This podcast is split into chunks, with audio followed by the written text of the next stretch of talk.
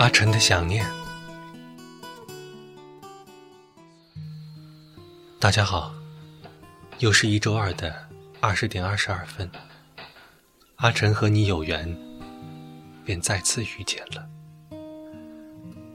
首先，想要告诉大家一个好消息，就在昨天，阿晨听到了《当土鳖遇上海龟》第六期的 demo。此处留了三秒空余给大家惊讶、开心、撒花。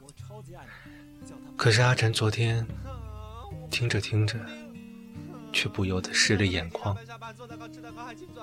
因为那个撒娇、吃醋、为爱疯狂的江旭，已经是三年前的江旭了。三年了呀！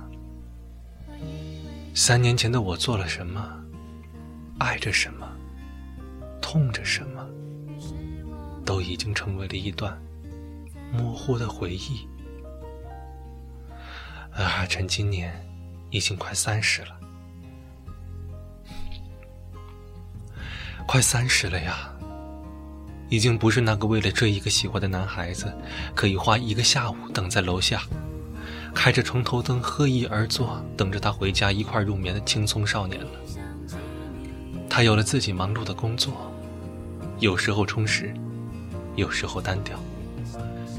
他有了更多的好友，有时候争吵，有时候温馨。可是，那个让我想念的人呢？我还是只能这么默默的想念着呀。海龟第六期，据说是一个妹子因为失恋，用了一整天的时间做出来的。真的，我很能体会，当一个人感情受挫，想通过忙碌其他的事情，来冲淡心中的那股悲伤的心情。可是我们每次都败给了自己，思念太猖狂，一个冷不防。向那位后期妹子表示阿晨最衷心的问候。因为，每当我们开始想念，就是向过去投降，不求过去能放过我们，只求